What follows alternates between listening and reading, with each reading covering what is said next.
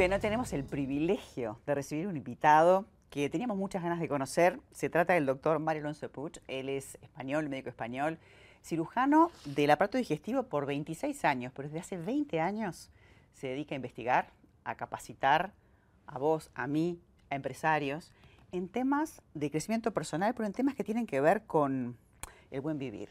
A nivel personal, a nivel empresarial, es un doctor que nos habla de física cuántica, nos habla de medicina este, de la, que viene, la del futuro, ¿no? La que está relacionada con la microbiota, la que está relacionada con la psiconeuroinmunoendocrinología y tantas cosas más. Para nosotros es un gusto este, y gracias por esta nota. ¿eh? muchas gracias, muchas gracias. Doctor, ¿somos lo que comemos y lo que pensamos?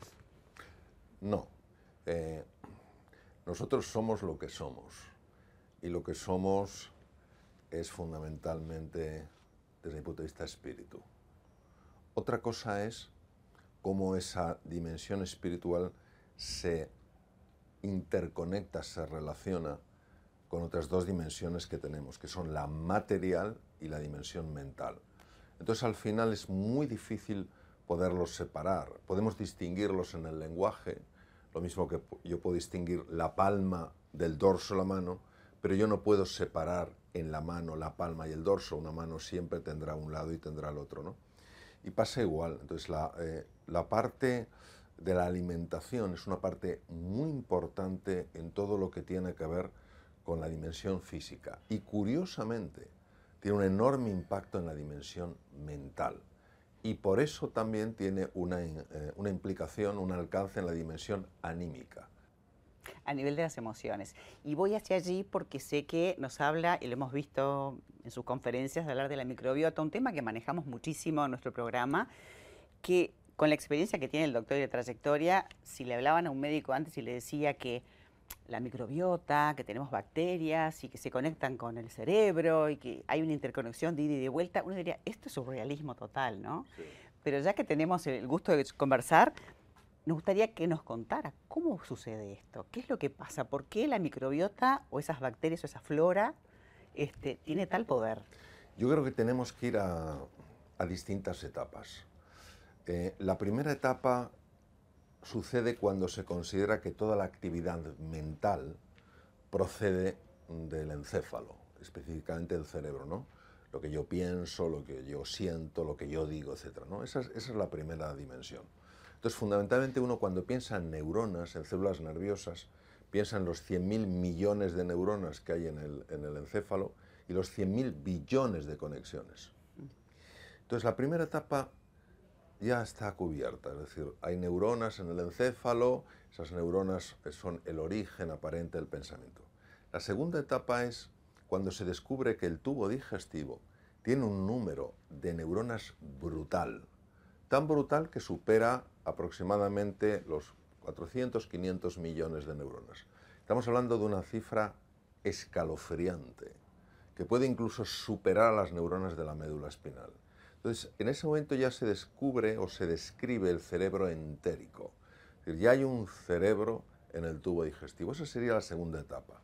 Claro, la tercera etapa es cuando, eh, si inicialmente se pensaba que ese cerebro entérico funcionaba exclusivamente para mm, favorecer el movimiento de los eh, alimentos, ya que ayuda a la contracción de la musculatura del intestino, la tercera etapa es cuando se va a un plano más allá y se descubre que ese cerebro entérico está teniendo una conexión constante con el cerebro intracraneal. Dicen, pero ¿y esto qué es?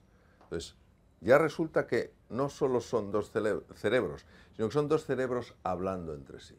Y ya la etapa que culmina toda la investigación es cuando se empieza a mirar en la luz, en el espacio hueco del intestino, a esa población humilde de bacterias que se llama la microbiota o microbioma. Bacterias que, bueno, que se consideraba que eran importantes para prevenir enfermedades como el cáncer de colon, para favorecer el peristaltismo intestinal, pero que inicialmente jamás se imaginó que esas bacterias estarían hablando con las neuronas del intestino. Tampoco se imaginaba que esas bacterias eran responsables de lo que se llama la permeabilidad del intestino. O sea, quiero que nos imaginemos un intestino cuya superficie, si la abrimos, equivale a dos canchas de tenis. Dos canchas de tenis. Enteras. Es decir, eh, hay personas que creen que la superficie eh, del cuerpo más expuesta es la piel. Claro. La piel puede medir dos metros cuadrados.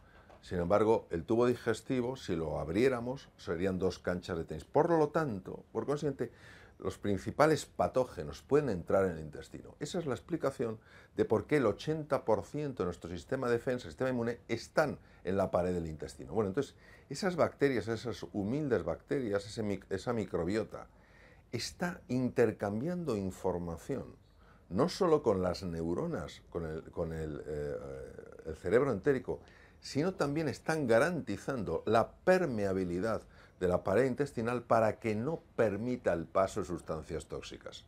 Cuando se produce un deterioro en esa microbiota, entonces se produce algo que es muy serio, se llama the leaky gut, el intestino permeable. ¿Qué quiere decir?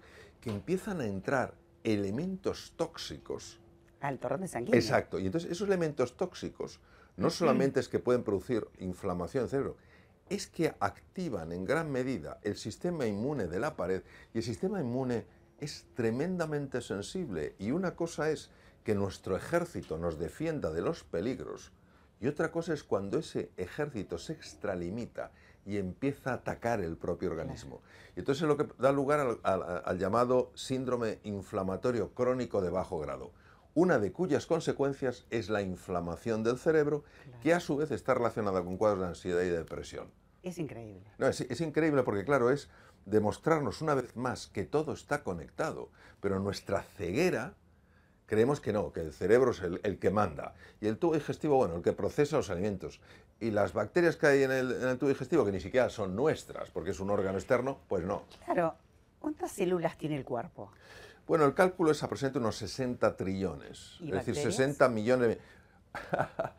pues bacterias tenemos muchísimas más. O sea, si por ejemplo calculamos un elemento más importante que las bacterias, que es el número de genes, nosotros tenemos eh, aproximadamente unos 20.000 genes distintos.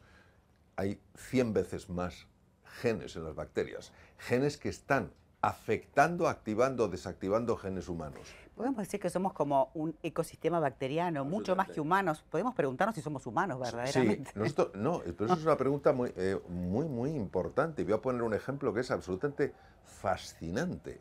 No solo efectivamente somos un ecosistema en el que conviven células y conviven bacterias, es que cuando uno observa una célula, eh, tiene una, serie de organelos, una serie, pues tiene su núcleo, su nucleolo, su retículo endoplásmico, su eh, el, sistema de Golgi, etc.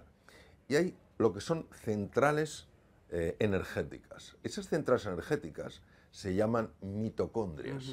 Y en las mitocondrias es donde tiene lugar la oxidación de la glucosa a través del ciclo de Krebs para obtener una cantidad máxima de energía. Bueno, pues la sensación que tenemos, la percepción que tenemos es que esas eh, centrales eléctricas o electroquímicas, las mitocondrias, son bacterias primitivas que penetraron en la célula.